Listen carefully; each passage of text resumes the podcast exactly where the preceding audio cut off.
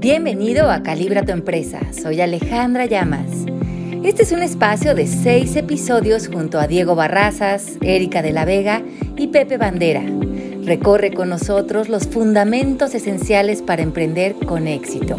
Comenzamos.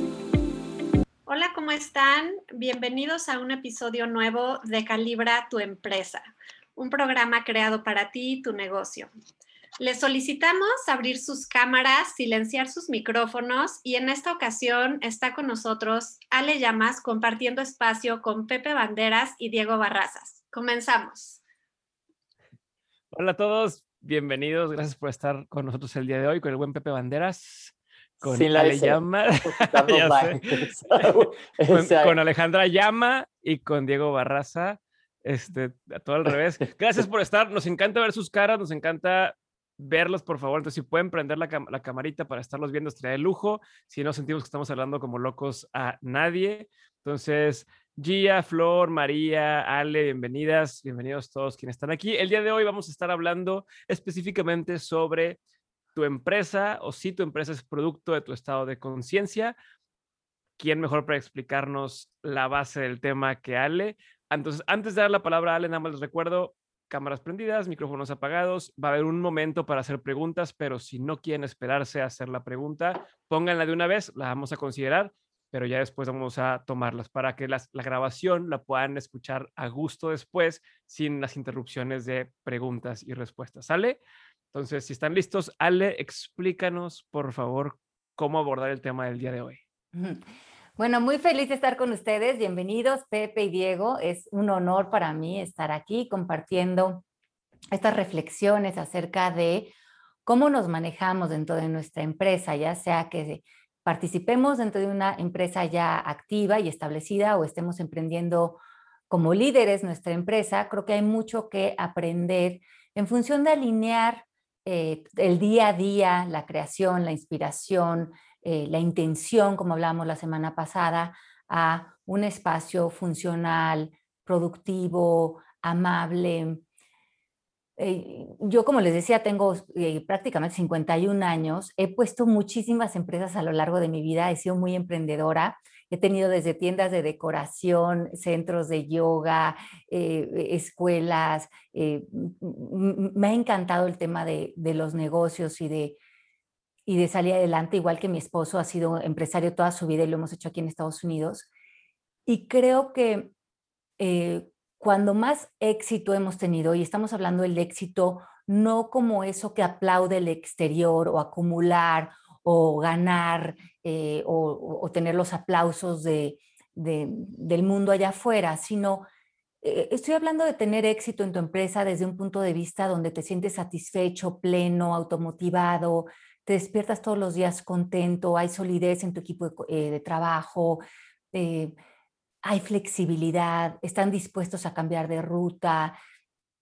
Vivimos en entusiasmo y entusiasmo es una palabra muy linda para esto porque es sentirnos uno con la fuerza mayor, ¿no? Como esta palabra estar in spirit, inspirado, ¿no?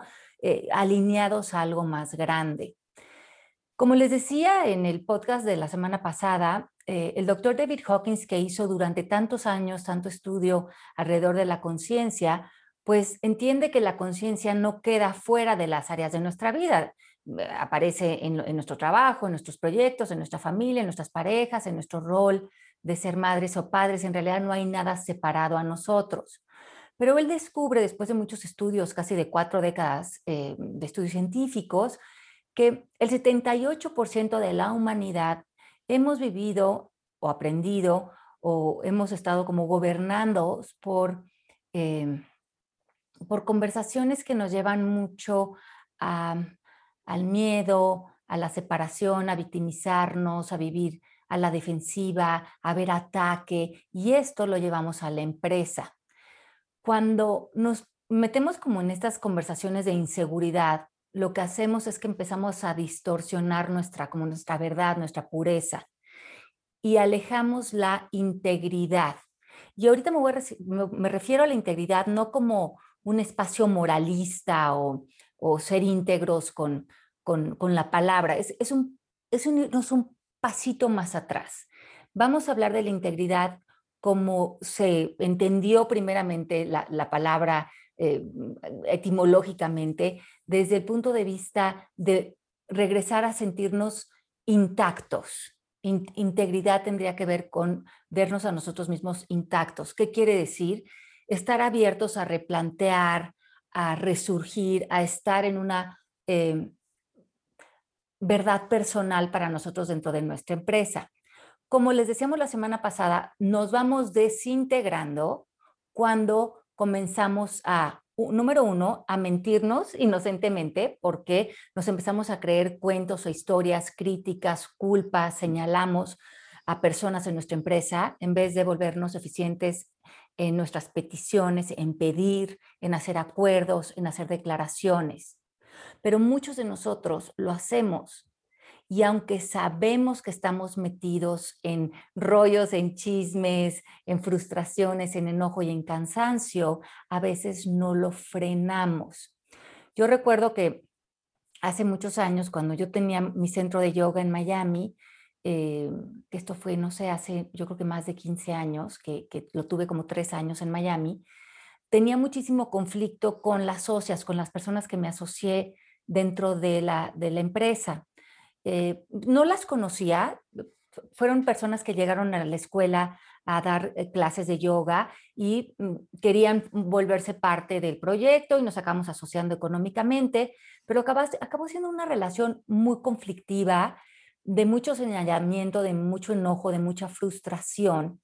Eh, y creo que al final era un lugar a donde ya no íbamos contentas a trabajar y era un lugar, se supone que de yoga y de bienestar, ¿no? Entonces había poca congruencia en nosotros en no poder eh, ser la compañía que queríamos que ofreciera el servicio para las personas.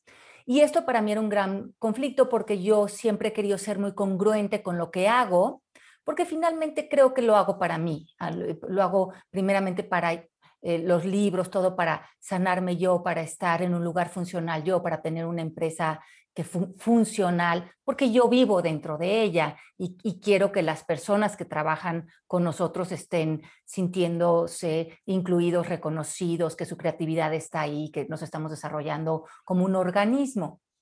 Entonces, em, aprendí mucho, creo que nada está bien y nada está mal, pero aprendí esto que es muy importante, que es que había mucha falta de conciencia en nuestra relación, que se reflejaba en muy, eh, mm, una, una mm, comunicación muy carente entre nosotros, como que no nos hablábamos de frente, no nos hacíamos peticiones claras, no llegábamos a acuerdos claros, em, mucha crítica innecesaria, mucho señalamiento innecesario de las responsabilidades que no se cumplieron y que nadie quería asumir la responsabilidad o, entrar desde humildad y decir, me equivoqué, podemos replantearlo, me hago responsable, y vivir también en esta pregunta de no sé, ¿no? Cuando a veces cuando estamos en esta empresa desde un lugar eh, consciente queremos aparecer como poderosos o superiores o muy desde el ego y em, rendirnos al no sé,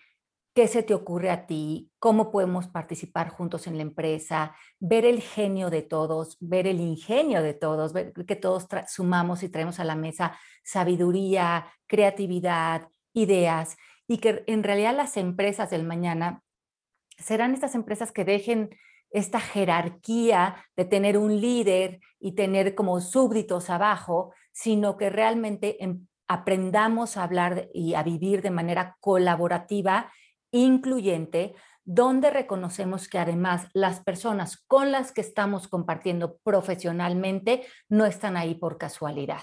O sea, eh, creo que la empresa, y ahorita ya llevo ya yo 15 años con mi escuela, eh, somos un grupo más o menos de 25 trabajando juntos, más todas las personas con las que hago colaboraciones, Diego, Pepe en este caso, es, es tan importante aparecer transparente, aparecer abierto a feedback, aparecer a no querer tomar un dominio, sino que qué tan buen líder eres, qué tanto estás incluyendo las voces de todos en tu empresa.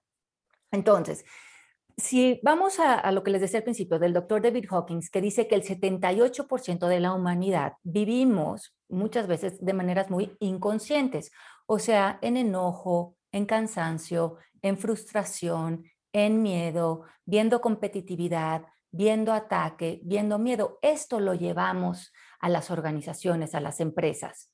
Aquí es cuando vivimos reactivos, caemos fácilmente en ser eh, victimizados y esto lleva a la empresa a un lugar muy poco funcional para su desarrollo, su progreso y su productividad. Esto sería para mí vivir en desintegridad, porque la empresa se empieza a desintegrar, se empieza a dividir, se empieza a desmoronar en egos, miedos, carencias, historias, necesidades creadas, en vez de trabajar como un vínculo unido en integridad. Lo que es importante entender es que todos, eh, muchos de nosotros, vamos a aprender cómo ser conscientes dentro de la empresa que ya estamos, porque si el 78% estamos viviendo muy desde el miedo, sintiéndonos atacados, inseguros, pues esto seguramente lo vamos a llevar o a nuestro lugar de trabajo o cuando arranquemos nuestro propio emprendimiento. Y ahí es bien importante que estén comprometidos a hacer trabajo interior, a hacer estos diarios en la noche, porque yo entiendo que la única manera de ser conscientes es abrir un ojo observador que nos vea hablando, que nos vea eh, reaccionando, si es que estamos reaccionando, ver qué otros puntos de vista, qué otras ópticas existen dentro de mi empresa, dónde estoy siendo colaborativo, dónde estoy queriendo tener la razón. Y hay algo muy, muy importante, o sea, cuando estamos fuera de integridad, la pasamos mal y la empresa la pasa mal, el equipo la pasa mal. Cuando estamos en integridad, todos la empezamos a pasar bien. Y este es tu, tu, semáforo, tu alarma. ¿Cómo está mi equipo? Pregunta. ¿Están contentos? ¿Vienen contentos a trabajar? ¿Se sienten motivados?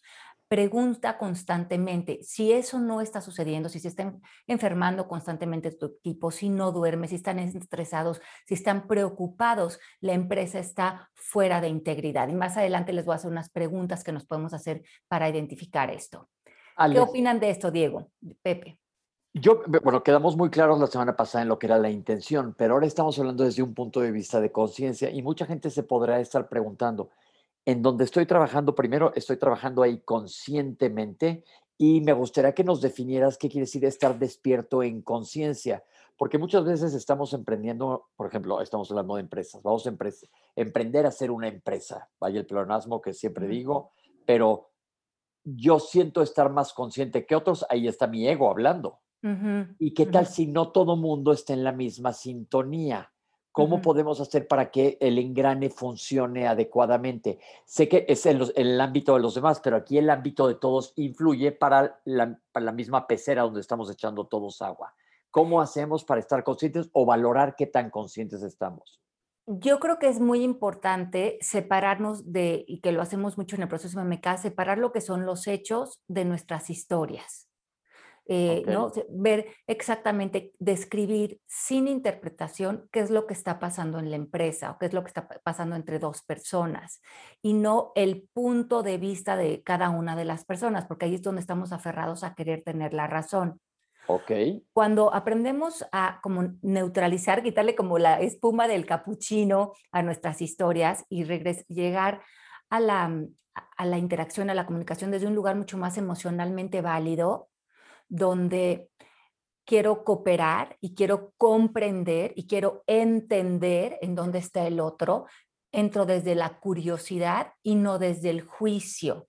Pero esto me va a ser más fácil si estoy dispuesto a separar lo que pasó de lo que creo que pasó. Y para esto se requiere mucha humildad y esto es ser consciente, consciente de que mi punto de vista es válido, puede ser escuchado, pero si no está siendo funcional, si no está sumando, si no me está acercando a las soluciones, podría soltarlo para que aparezcan otros puntos de vista y que lo importante siempre sea enfocarnos en la salida a la situación y no en quedarnos generando más conflicto o más problemas, porque ahí está el ego como muy adicto de querer em, reforzar ¿no? estas posturas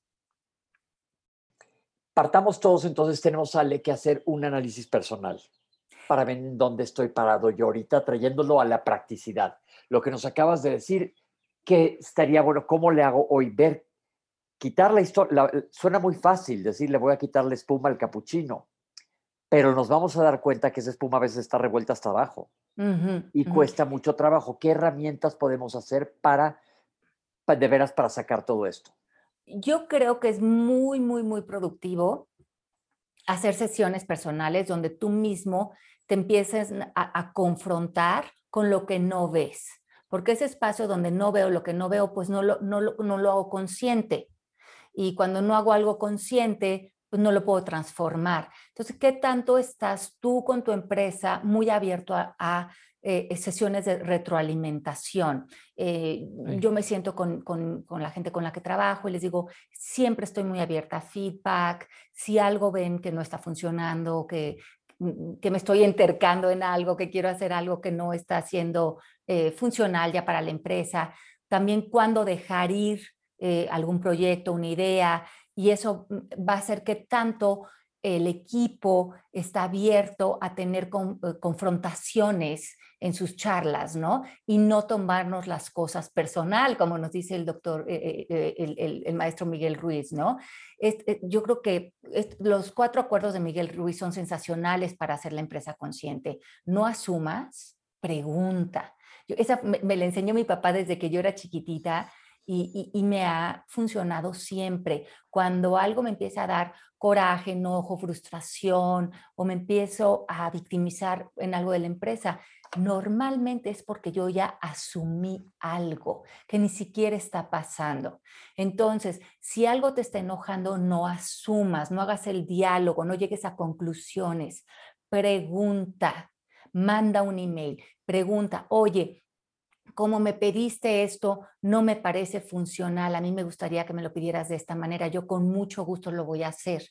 Y que eso no haga un pleito. ¿Qué tanto somos, eh, estamos sentados en nuestro poder dentro de nuestra empresa que nos podemos hablar de frente, nos podemos confrontar de una manera amorosa?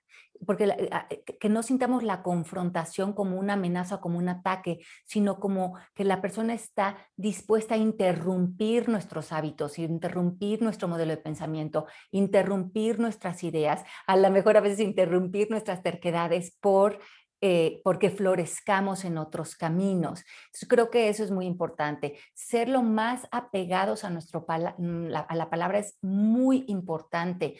Hablar poco dentro de, dentro de la empresa, hablar poco de nuestros juicios, de nuestras opiniones, de lo que preferimos, porque este es el ego hablando, sino habla desde la curiosidad. Preguntas como, ¿qué más es posible?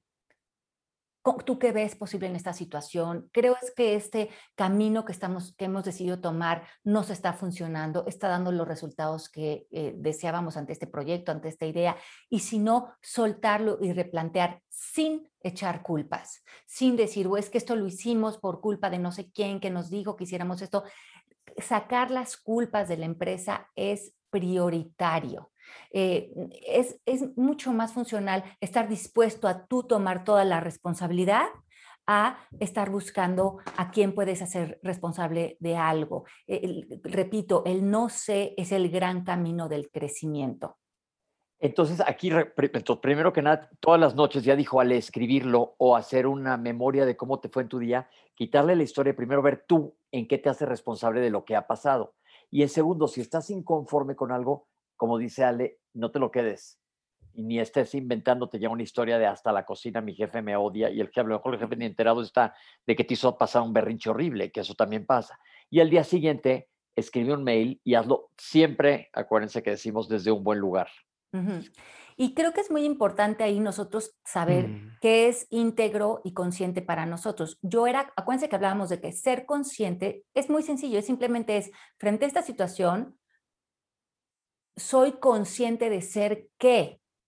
Soy consciente de ser víctima, soy consciente de que veo ataques, soy consciente de enojo, soy consciente o soy consciente de mi poder, soy consciente de que tengo las herramientas en el lenguaje para generar soluciones, soy consciente de a qué le quiero decir que sí y a qué le quiero decir que no. Yo me acuerdo que jovencita, terminando la carrera, me metí a trabajar a Televisa, al Canal 4 con una persona que era sumamente talentoso, era el diseño de imagen de, del canal. Pero él era muy interesante trabajar con él porque aprendí mucho, pero tenía un eh, carácter que cuando se enojaba, porque era muy perfeccionista, eh, justificaba su enojo hasta irse a que se volviera maltrato a su equipo.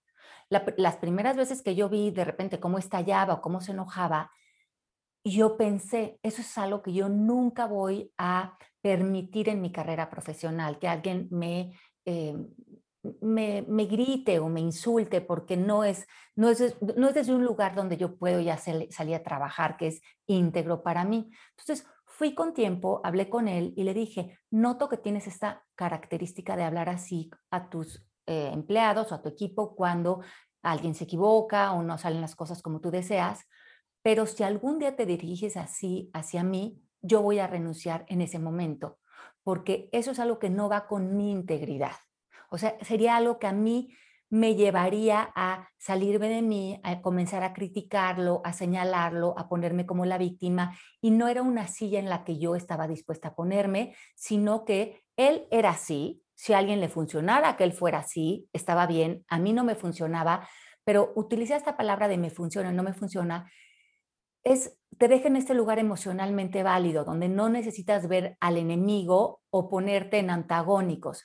Simplemente llegó el día, me dio una buena gritiza, yo agarré mis cositas, fui a escribir mi renuncia y eh, le di las gracias y le dije, entiendo que a lo mejor esta es una manera que tú ahorita no eres consciente, volvemos a la palabra conciencia, de trabajar o de relacionarte o de tener otro tipo de comunicación efectiva con tu equipo, pero esta manera de comunicarme a mí no me funciona. A mí me funciona que me hagas peticiones concretas, que si no hice las cosas como, eh, como tú querías, me enseñes cómo y que hables conmigo hasta que estés en un lugar emocionalmente válido. Y como eso no está sucediendo, yo me voy a retirar. Y en ese momento me retiré, ya conseguí ¿Qué te dijo? Trabajo.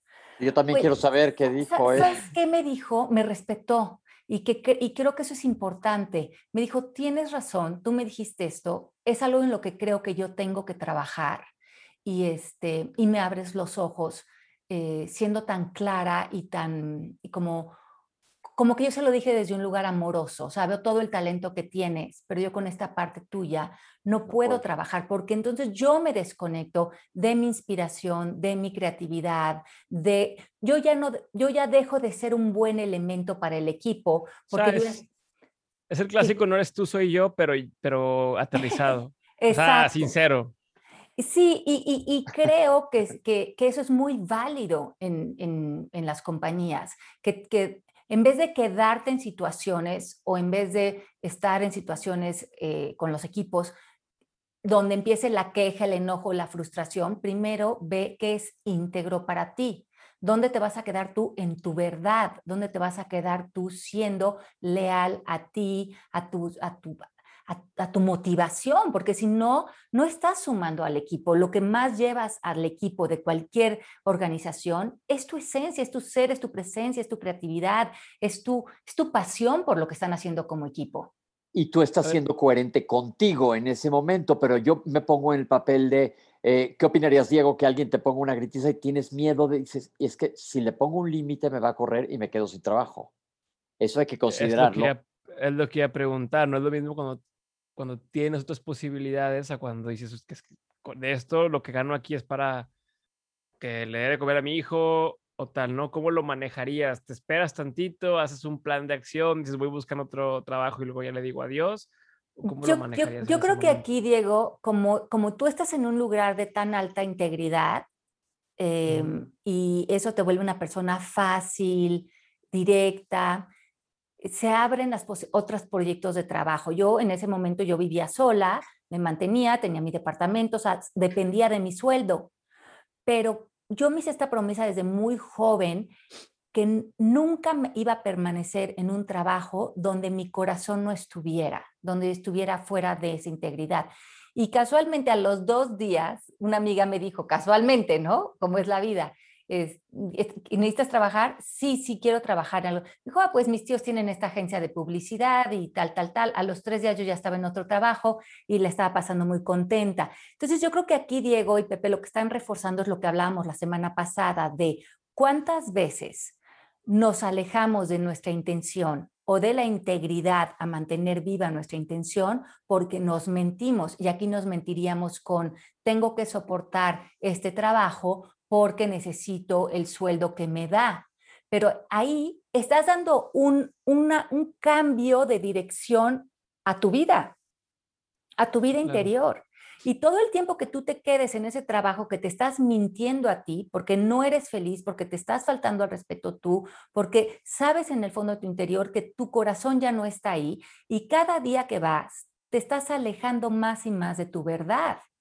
Y ese alejarnos de nuestra verdad es lo que nos lleva a un camino como de un bosque oscuro, ¿no? Hay este dicho en inglés que es, when you lose your integrity, you get lost in the woods. O sea, cuando pierdes tu identidad, te, pierdes en el bosque oscuro, porque te has desconectado con tu verdad interior, con tus respuestas, con tu sabiduría, que nadie la tiene, nadie la tiene más que tú para ti. Nada más tú sabes que es verdad para ti. Y cuando te has desconectado de esa voz por complacer, por cumplir, por miedo, por una creencia social, te estás, eh, te quedas como sin brújula, ¿no?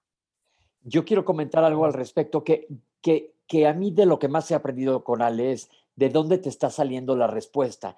Y yo creo, quiero Ale y Diego que nos dirían ustedes cómo le harían, porque yo me acuerdo de una situación, Ale la conoce perfecto, pasó hace muchos años, también estábamos en una junta y alguien se puso bravísimo en la junta, cortándole la cabeza a uno por uno por uno y yo dije, pues yo aquí estoy sentado. Y a la hora que llegó a mí a cortarme la cabeza, la verdad es que se la corté de vuelta pero tampoco estaba bien, aunque sí puse un límite, le dije, te aguantas dos horas, pero si vas, no puedo decir aquí por, por respeto a todos los que nos están oyendo, como me puse como chivo, eh, que tampoco debe de ser, porque ahí estoy perdiendo yo.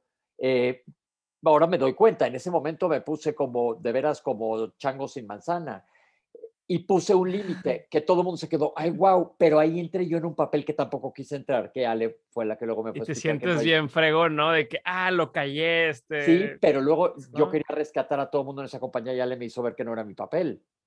Pero entonces también tienes que tener esa serenidad y esa paciencia para saber decir, desde antes Ale puso un límite, oye, a mí no me hables así, yo pude haber dicho eso y me hubiera parado de la junta y luego ya eh, he aprendido a poder hacer eso, pero tampoco dejándote ir como foca en tobogán, porque rompes muchas cosas a la vez y puedes hacer daño también. Yo creo que es bien importante poner límites, pero Ale lo dijo ahorita perfecto, que sea un límite amoroso. Sí, creo que, creo que en ese tema, y va igual, digo, es el trabajo, pero también con la pareja y demás, cambia desde dónde pones el límite. Si es con ganas de fregar, ¿no? O, es un límite de, ah, pues a mí no me vas a estar hablando así, ¿no? Y entonces se siente ese, esa forma de decirlo a que si es como lo manejas ahorita, le de, ¿sabes qué? La verdad, estoy muy tranquila. Nada más esto no me está sirviendo, listo, gracias. y, ya, ni siquiera tiene que ser un tema de renuncio, puede ser, pudo haber sido, oye, este cuando haces esto no me funciona, eh, ¿qué hacemos? ¿No? O cómo podemos cambiarlo o tal. Y, ya, y la gente lo toma, creo, bien cuando viene desde ese lugar, no del lugar de te voy a fregar de vuelta y conmigo no te metes, ¿no? Y, estás este consciente. Sí. Yo tengo una duda relacionada con esto, porque creo que tiene que ver con lo mismo, pero no es igual.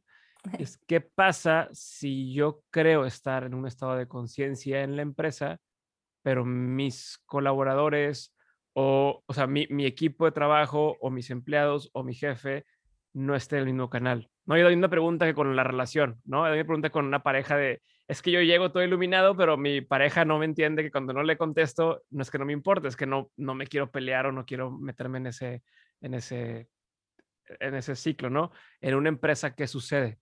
¿Cómo lo puedes manejar si tú dices, yo estoy tranquilo, pero siento que el resto de la gente a veces no, no está en el mismo canal que yo. La varita mágica, la varita mágica yo entiendo para cualquier relación, ya sea personal o de trabajo, que a mí me ha funcionado, son las peticiones.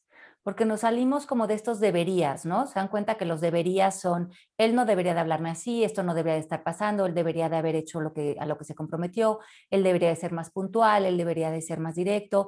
Y cuando nos caemos en el debería, ya, todos ya sabemos que la pasamos mal, estamos en el ámbito de otra persona, no tenemos poder, empiezan, es como la puerta a la victimización.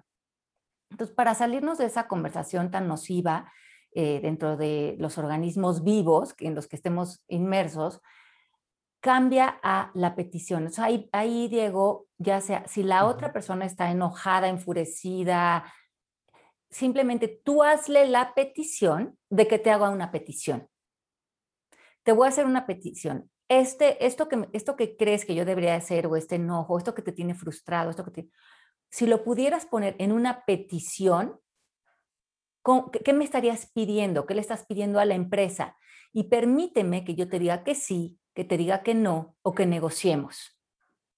Cuando aparecen las peticiones y aparece la posibilidad de decir que sí, decir que no o negociar, en todos los aspectos, de, ya sea de jefe a equipo, a creativo, a quienes estemos coordinando el baile, nos damos cuenta que en realidad solo somos seres humanos haciendo un tejido para generar un resultado en común.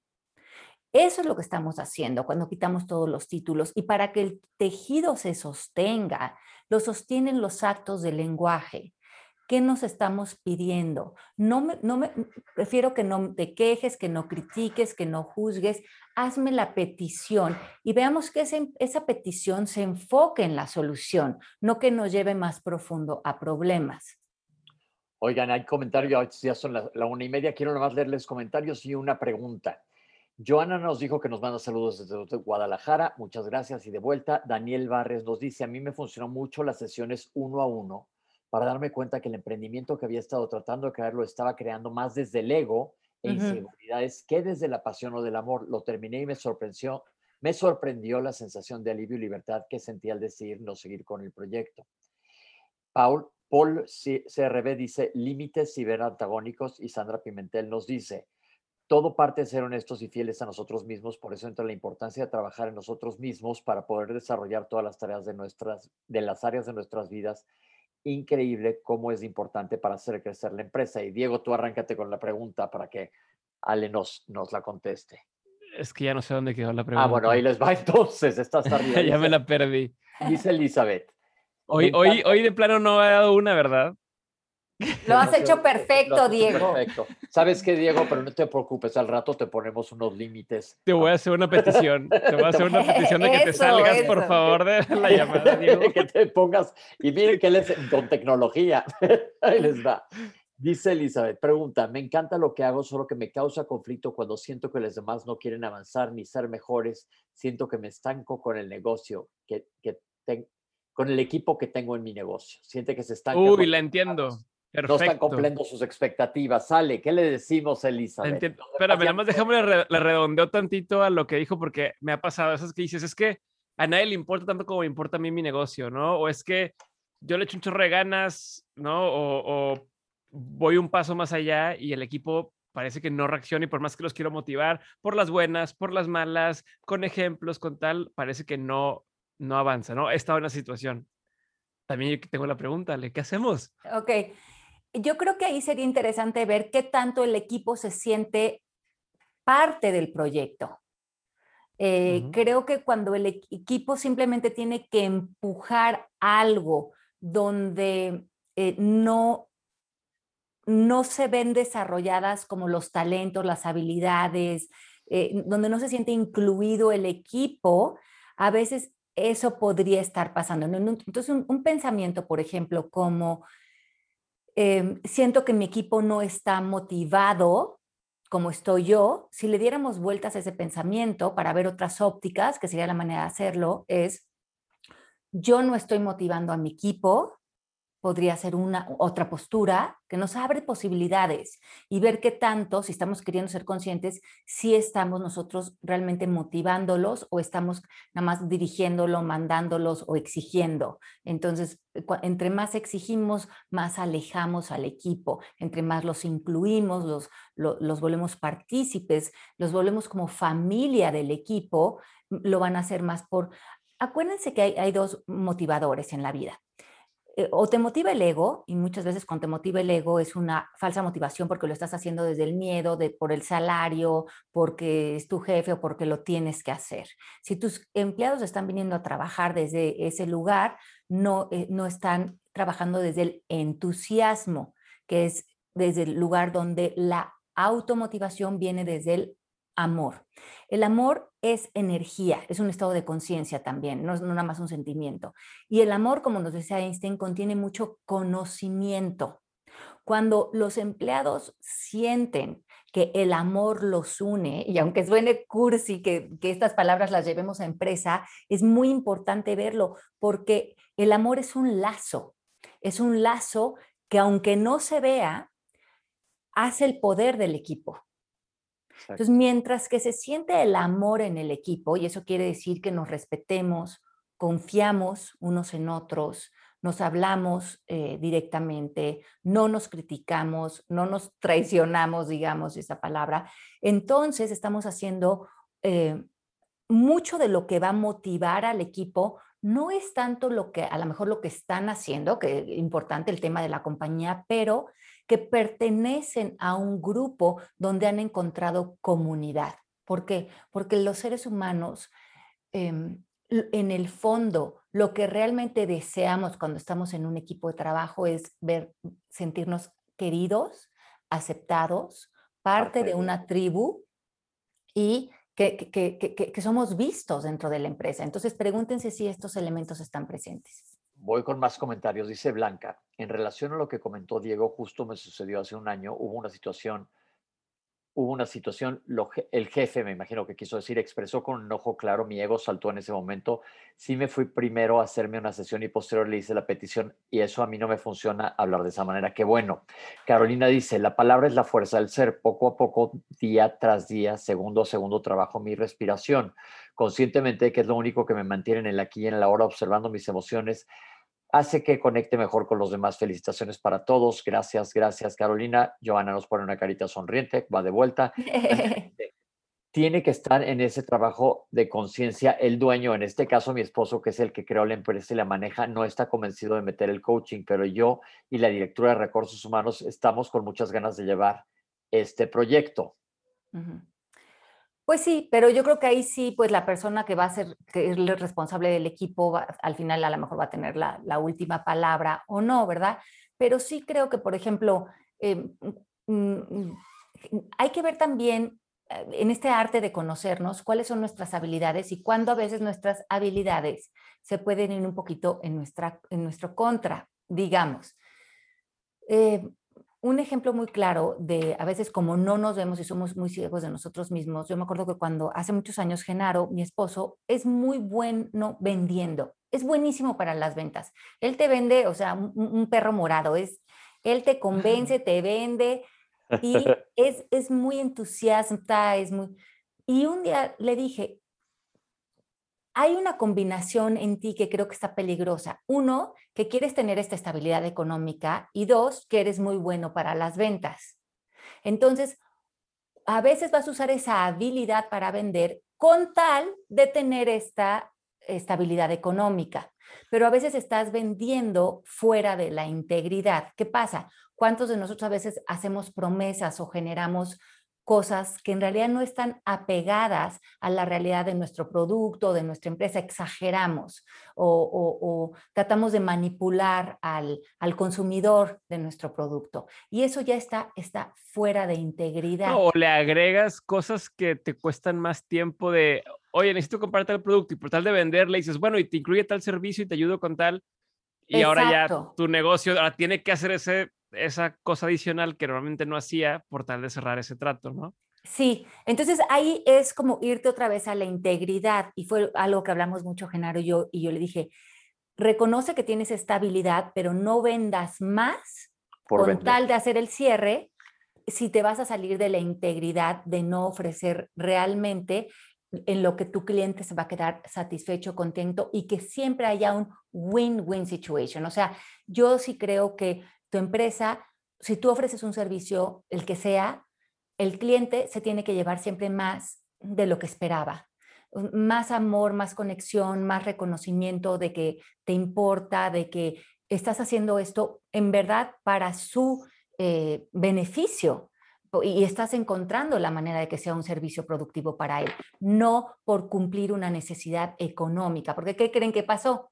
Nos fuimos a la bancarrota directito, Genaro y yo, con el, con el negocio que teníamos y aprendimos a replantear el negocio de otra manera. Entonces, muchas veces esos fracasos, como les gusta llamarse, en nuestra empresa no tienen que ver con la empresa, siempre tienen que ver con un estado de conciencia. Cuando Genaro vio esto, que no lo había visto, lo corrigió, no lo hacía por una mala intención, ni siquiera se daba cuenta que lo hacía, pero acababa en un lugar no funcional y con clientes no satisfechos. Entonces se dio un paso para atrás y se volvió íntegro con su palabra, íntegro con lo que ofrece y nunca, da nunca ofrece algo donde crea que el cliente no va a quedar satisfecho. Y yo creo que esto ha sido mucho gran de su éxito que tiene hoy en día como empresario, ¿no? En verdad siempre poner al cliente primero y su bienestar y, que veamos que, que, nuestro servicio esté muy, muy, muy eh, atado a lo que, inclusive a más de lo que ellos esperan de nosotros, ¿no? Hola, y ya te está contestando Ale que preguntas que si esto tiene un sentido más profundo solo cumplir con el trabajo por dinero. Pues efectivamente, pues es todo lo que hemos estado hablando. Y preguntan, se equivocó Eric, me mandó mi directo el mensaje, pero Diego, Diego, ¿cuál fue el momento disruptivo en Dementes Podcast para evolucionar a una empresa? Es que siempre nació con esa intención, o sea, siempre nació, a ver, ahí les va. A lo mejor salir un poco del tema, pero, pero espero. Está perfecto, ¿no? Si no, me, me regresan yo a mi forma de entender mi negocio o mi empresa es una especie de, no sé si decirlo como extensión de mí mismo. Entonces es, si voy a estar todo el tiempo trabajando en algo, pues ¿por qué no diseñar algo o tratar de hacer algo que me haga feliz en todos los aspectos, ¿no? Entonces a mí me encantan las conferencias, o sea, los, los eventos de conferencias. Entonces yo decía, voy a hacer algo que algún día me permita poder tener speakers e invitarlos a una conferencia, pero me encanta aprender, entonces voy a hacer algo que tenga que ver con eh, aprender y enseñar. Y luego me encanta conocer gente, entonces voy a hacer, entonces yo ya sabía que poco a poco se iba a ir desarrollando estos sub áreas de negocio, porque está el podcast, está OnSchool, la parte educativa, está la parte de los eventos presenciales y los eventos online como conferencias, está el tema de, de productora que le ayudamos a otros a desarrollar sus podcasts y tal. Y entonces yo empecé con lo más básico, que era el podcast, y hacía lo que me divertía, lo que me gustaba hacer. Me enfoqué en eso un tiempo y solito me fue pidiendo las mismas personas, oye, ahora enséñanos a hacer podcast. Ok, y salió ese curso, ¿no? Y ahora haz un evento donde tengas conferencia y, salió este tema. Entonces, esto que yo ya quería hacer, ¿no? Que, que en, mi, en mi vida ideal tendría todas estas cosas eh, se fueron dando conforme yo me seguí enfocando en hacer lo que queríamos estar haciendo. Entonces, yo no le pongo un, un, un antes y un después al ya es una empresa formal, más que pues, tuviste que constituirte eh, tal como una SAPI aquí en México y, ya es oficialmente una empresa, pero desde antes de eso eh, ha ido creciendo de forma orgánica, ¿no? Y las partes se van armando y de pronto algo que empezó como un proyectito, que lo veo así como este pequeño botón así dentro de una planta, pues va floreciendo en su momento y hoy se convierte en algo que va empujando la empresa o jalando la empresa.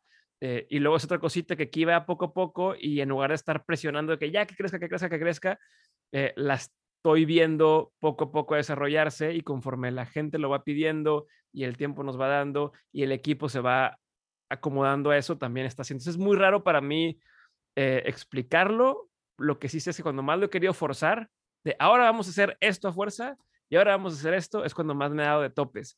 Y de la otra forma, que ha sido, vamos a divertirnos y hacer lo que, lo que queremos estar haciendo y, y crear lo que queremos que exista, porque queremos nosotros consumirlo o usarlo, es cuando mejor nos han salido las cosas. Entonces, no sé si respondí tu pregunta o no, pero esa es mi forma de entenderlo, ¿no? No, no fue un, ah, ya se detonó esto, entonces ahora hay que constituirla o ahora hay que este, registrar tal. Siempre fue poco a poco, vamos lo dejando crecer y, y nos va llevando eh, a donde queremos que esté. ¿Qué sí, qué sí hacemos? Como cualquier arbolito, le vas podando, ¿no? De, ok, por aquí no, ¿no? O esto no nos está gustando y lo, lo arreglas y lo vas acomodando, pero le dejas que fluya y que vaya creciendo. Más o menos así es como lo veo. ¿Sí funciona el micrófono? Sí, perfecto. perfecto y yo me, me, parece, me, parece, muy importante lo que estás diciendo y que, también ha sido mi experiencia, que es de sabios cambiar de opinión, ¿no? Dentro de la empresa y, y, ver, uno tiene un, o sea, que ahora sí que uno propone y como dicen, y Dios dispone, porque uno, tú puedes proponer lo que sea para tu empresa, pero el mundo, las, las personas, las oportunidades van haciendo ese árbol que a, a lo mejor te lleva también a un lugar que tú no soñaste, pero que está alineado a, esa intención de la que hablábamos la semana pasada. Claro. Y este claro, hay una, hay una anécdota, digo, no sé si tengo tiempo, pero hay una anécdota. Vamos en tiempo, me, pero me la he hecho en dos minutos, me la he hecho en dos minutos. Que desde que me la contaron, bueno, desde que me pasó, ya lo tengo siempre presente. Yo estaba una vez, en, fui a, a, San Francisco a tomar un curso de comunicación. Eh, yo trabajaba en una consultoría antes, hacíamos storytelling de negocios, y fui a esta, a esta consultoría porque yo decía, yo quiero hacer un taller buenísimo de storytelling, lo que existía no me convencía y dije, voy a tomar uno de expertos, esos que cuestan carísimos para ver qué estamos haciendo, qué tan lejos estamos y demás. Bueno, eso no es el punto de la historia. Ya, llego yo y imagínense a alguien de consultoría, ¿no? Traje, este, yo iba con, con mi camisa acá de botones, zapatito, pantalón azul, este, zapato café, todo ese rollo. Y se me ocurrió entrar a una clase de improvisación. O sea, se acabó el taller, se acababa a las 5 de la tarde, dije, ah, me metí a ver en esos, en, esos apps de eventos, hay un taller de improvisación. Pues voy a un taller de improvisación así en un lugar que no conocía, eh, era la primera vez que iba a San Francisco, y había un grupo de personas todas muy diferentes a mí. Pero yo, era, yo creo que yo era el raro porque, digo, para mí eran los raros, pero yo llegar vestido así como de oficina, a un lugar donde había un chavo bien rockero, así como los Ramones, este, otro chavo con unos lentes, con lamparitas, con unos tenedores colgaditos aquí, una barba gigantesca, o sea, todos unos, unos personajes eh, de película, ¿no? Total, hacemos el taller de improvisación, la pasamos muy bien, jajajajaja, ja, ja, ja, y se divide en dos grupos, el grupo de, oigan, vamos a ir a cenar a tal lugar, el grupo de las personas normales, hago aquí comillas, normales, que se parecían más a mí, ¿no? De pues, unos jeans, camiseta normal, yo iba de traje, pero gente como la que ya me relacionaba, que vamos a ir a tal lugar a comer, ¿no? A cenar. Y, y, se fueron a un lugar más turístico. Y los otros escucho que dicen, no, eso es para puros turistas, nosotros vamos a ir aquí a un restaurante, quien quiera ir, cáigale a un bar. Nadie de los normales se les pegaba porque estos cuates estaban, pues entre que intimidaban, miedo, inseguridad. Y pues yo andaba de novedoso y dije, pues me voy con ellos, ¿no? Entonces les digo, ¿me puedo acoplar a ustedes? Sí, Kyle. Entonces llegó este bar, todo grafiteado, demás, yo todavía medio intimidado, y digo, bueno, pues lo que sea tendrá que ser, no tenía mucha señal en ese entonces, pues, pues los celulares no eran tan fácil de, ah, sí, mi señal funciona en México y en Estados Unidos. Dije, pues a ver qué pasa, a ver si salgo de aquí, no pasa nada. Pues que empieza la conversación, me siento con ellos, nos invita, uno de ellos, yo, invito el primer ronda, ¿no? Este, fue la conversación con todos más bonita que he tenido, yo creo, en, muchos años. Uno, el, uno de los más raros, haya sido un padre mormón o como no sé cómo se le llama, un pastor mormón, no consumía ningún tipo de estupefacientes más que alcohol, pero yo decía, este güey se droga. Eh, la otra chica tenía una estética, este, otro cuate, pero había uno que empieza a contar ya así más en corto, de, oye, ¿tú qué quieres hacer? Yo tenía como 25 años en ese entonces, o, un poco menos, yo creo, 20, 23. Eh, ¿Qué quieres hacer con tu vida, no? Y le digo, pues es que no estoy seguro, pero pues me encanta aprender y quiero tener una familia y quiero este, pues dedicarme a algo que no me sienta yo esclavo de lo que estoy haciendo, bla, bla, bla, ¿no? Porque le empiezo a contar, me dice, bueno, déjame te cuento algo, ya que estamos aquí en confianza, ¿no? Me dice, este, yo cuando estaba más chico tenía em, el sueño de ser músico, me decía él, ¿no? Yo algún día dije, con mi hermano, su hermano tocaba la batería, él tocaba la guitarra, y dice, yo dije un día con mi hermano, un día vamos a abrir un concierto para Aerosmith, ¿no? Ese era su sueño. Entonces, me, todo esto me lo está contando él, ¿no? Y me dice, pero hubo una vez que matan a mi hermano en un accidente, este, se muere, y yo me voy en espiral hacia abajo, ¿no? Este, drogas, alcohol, estuve en la cárcel un tiempo, todo mal, todo mal, todo mal. Se rehabilita y dice, no, o sea, mi hermano quería esto, yo quería esto, voy a buscarlo y empieza a buscar este tema de yo quería tocar con Aerosmith, yo quería tocar con Aerosmith, lo invitan a una banda, hoy estoy buscando un guitarrista, pues yo, yo voy.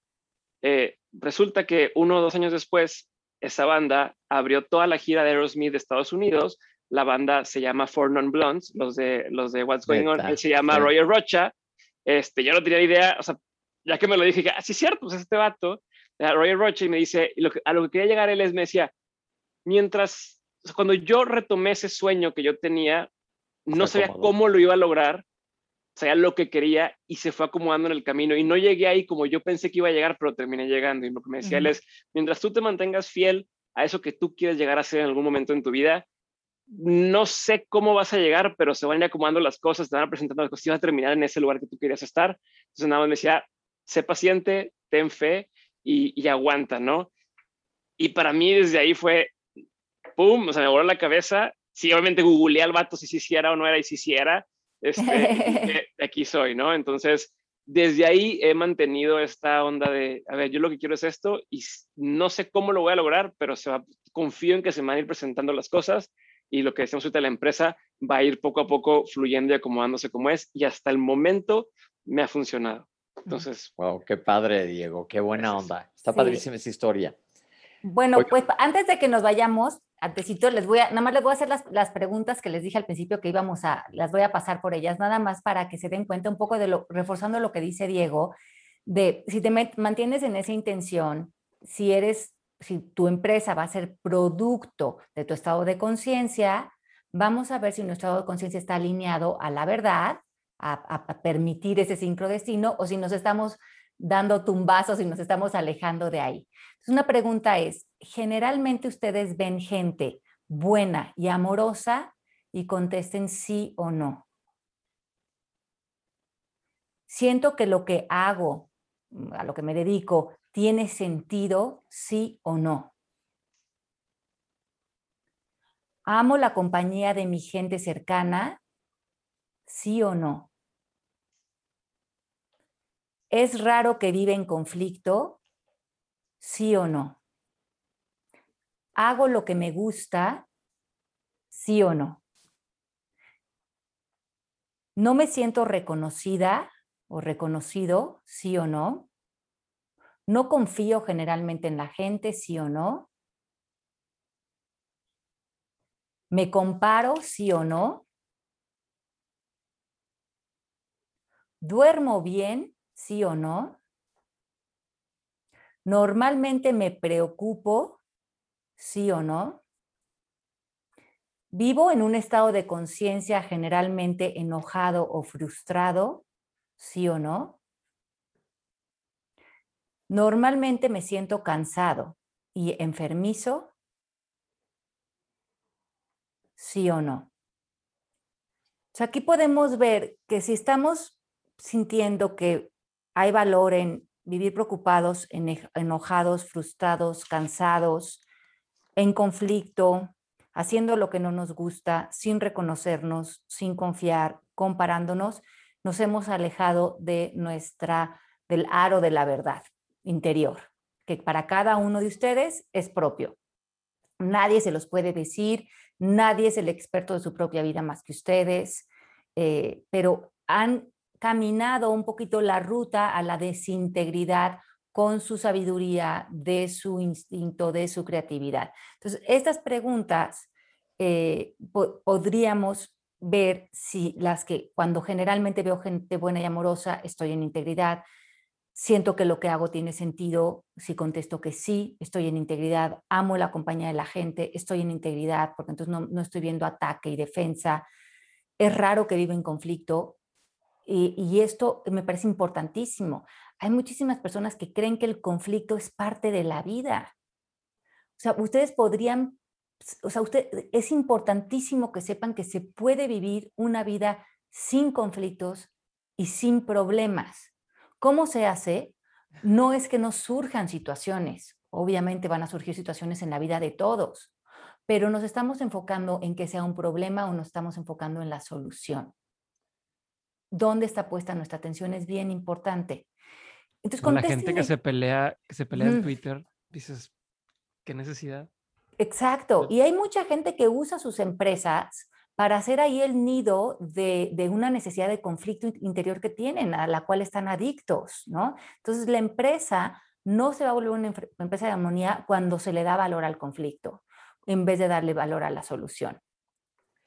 Algo que dijiste, Ale, que me, que me hace como te, que hace mucho sentido y, y, y, me hace confirmar que estamos en el lugar adecuado. Es que ahorita hiciste énfasis en, y esto es para cada quien su uh -huh. versión, ¿no? Como, uh -huh. claro.